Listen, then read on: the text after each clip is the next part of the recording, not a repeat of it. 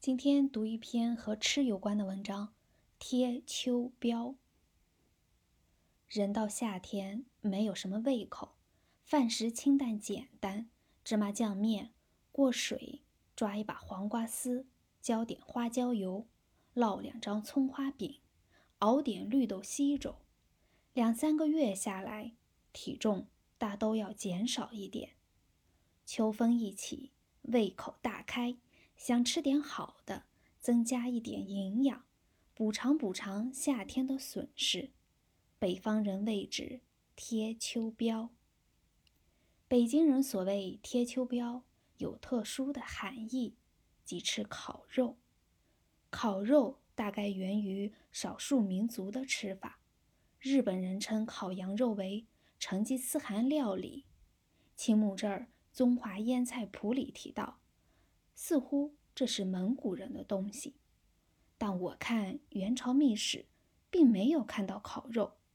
成吉思汗当然是吃羊肉的，秘史里几次提到他到了一个什么地方，吃了一只双母乳的羊羔，羊羔而是双母乳，两只母羊喂奶的，想必十分肥嫩。一顿吃一只羊羔，这食量。是够可以的，但似乎只是白煮，即便是烤，也会是整只的烤，不会像北京的烤肉一样。如果是北京的烤肉，它吃起来大概也不耐烦，觉得不过瘾。我去过内蒙几次，也没有在草原上吃过烤肉，那么这是不是蒙古料理？颇可存疑。北京卖烤肉的都是回民馆子，烤肉院原来有齐白石写的一块小匾，写的明白“清真烤肉院”。这块匾是写在宣纸上的，嵌在镜框里，字写得很好，后面还加了两行注脚，注书无考字，应人所请，自我作古。我曾写信问过语言文学家朱德熙，是不是古代没有考字？德熙复信说，古代字书上确实没有这个字。看来考字是近代人造出来的字。这是不是回民的吃法？我到过回民集中的兰州，到过新疆的乌鲁木齐、伊犁、吐鲁番，都没有见到如北京烤肉一样的烤肉。烤羊肉串是到处有的，但那是另外一种。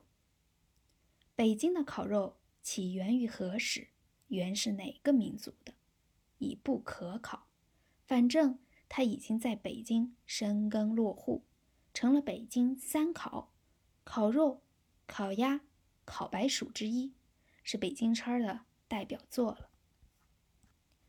北京烤肉是在炙子上烤的，炙子。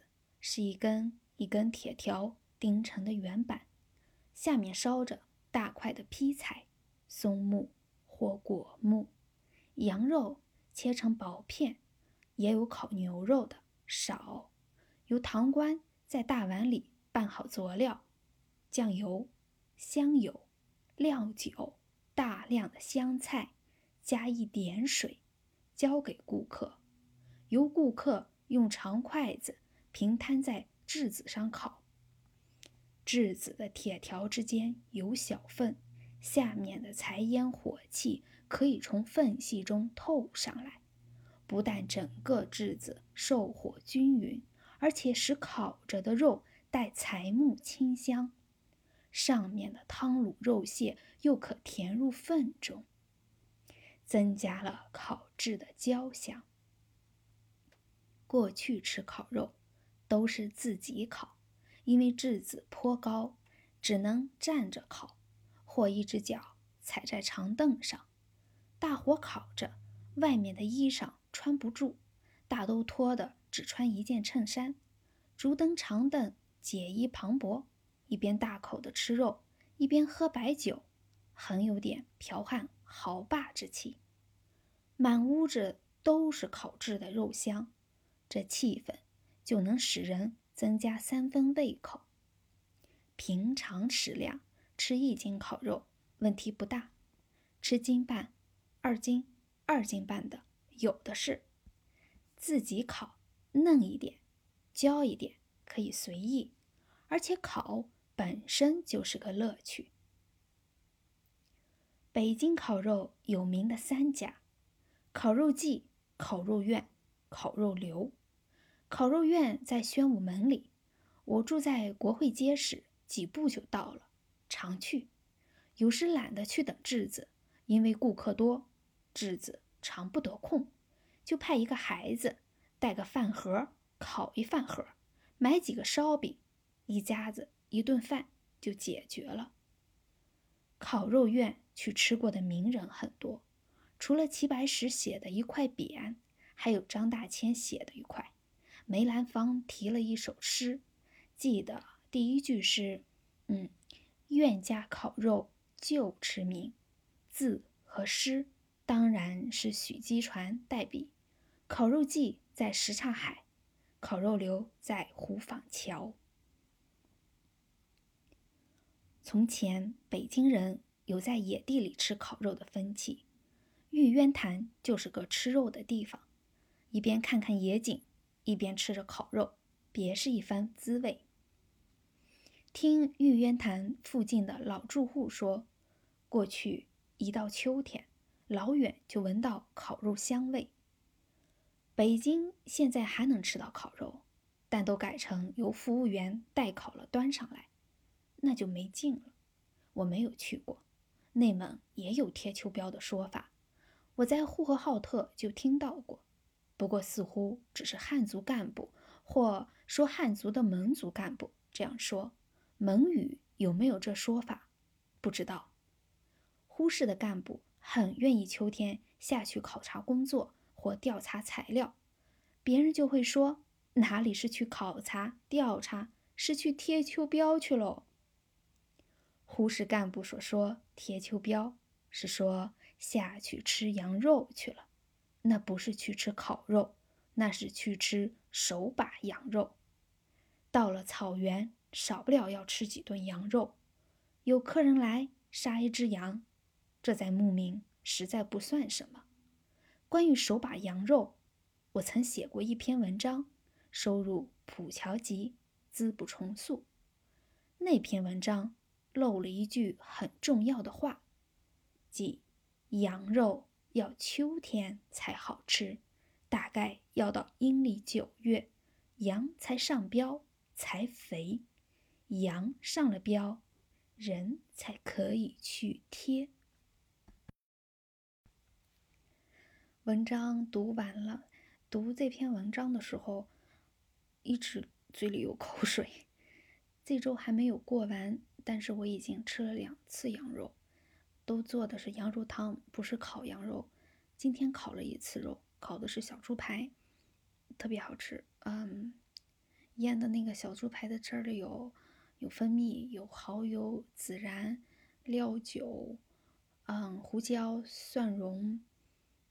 有香油，当然还有盐。嗯，吃的有点多。虽然我只是喜欢吃烤肉，但是我不想贴标。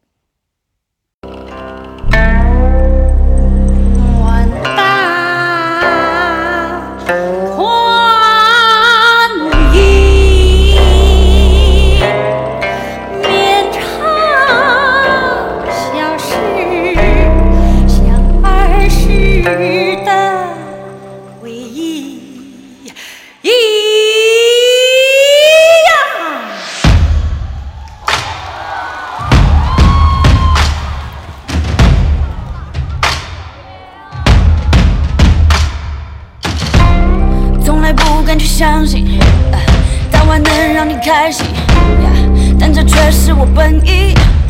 也许是一种天意，切磋武艺，切磋一下，武林高手来一比高下，千军万马就一声令下，面馆相见这千钧一发。何必针锋相对？你看这碗又大又圆，相聚就要举起杯。你看这面又长又宽。写小说看流泪从来不相信魔鬼。有时生活特别累别馋大碗宽面别流泪。这碗大千万别虚荣心作祟。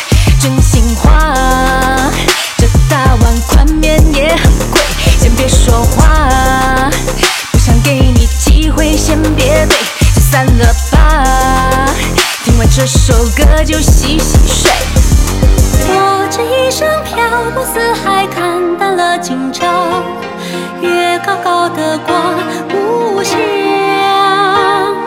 人生能有几次机会相聚甚是少情谊别轻易放低。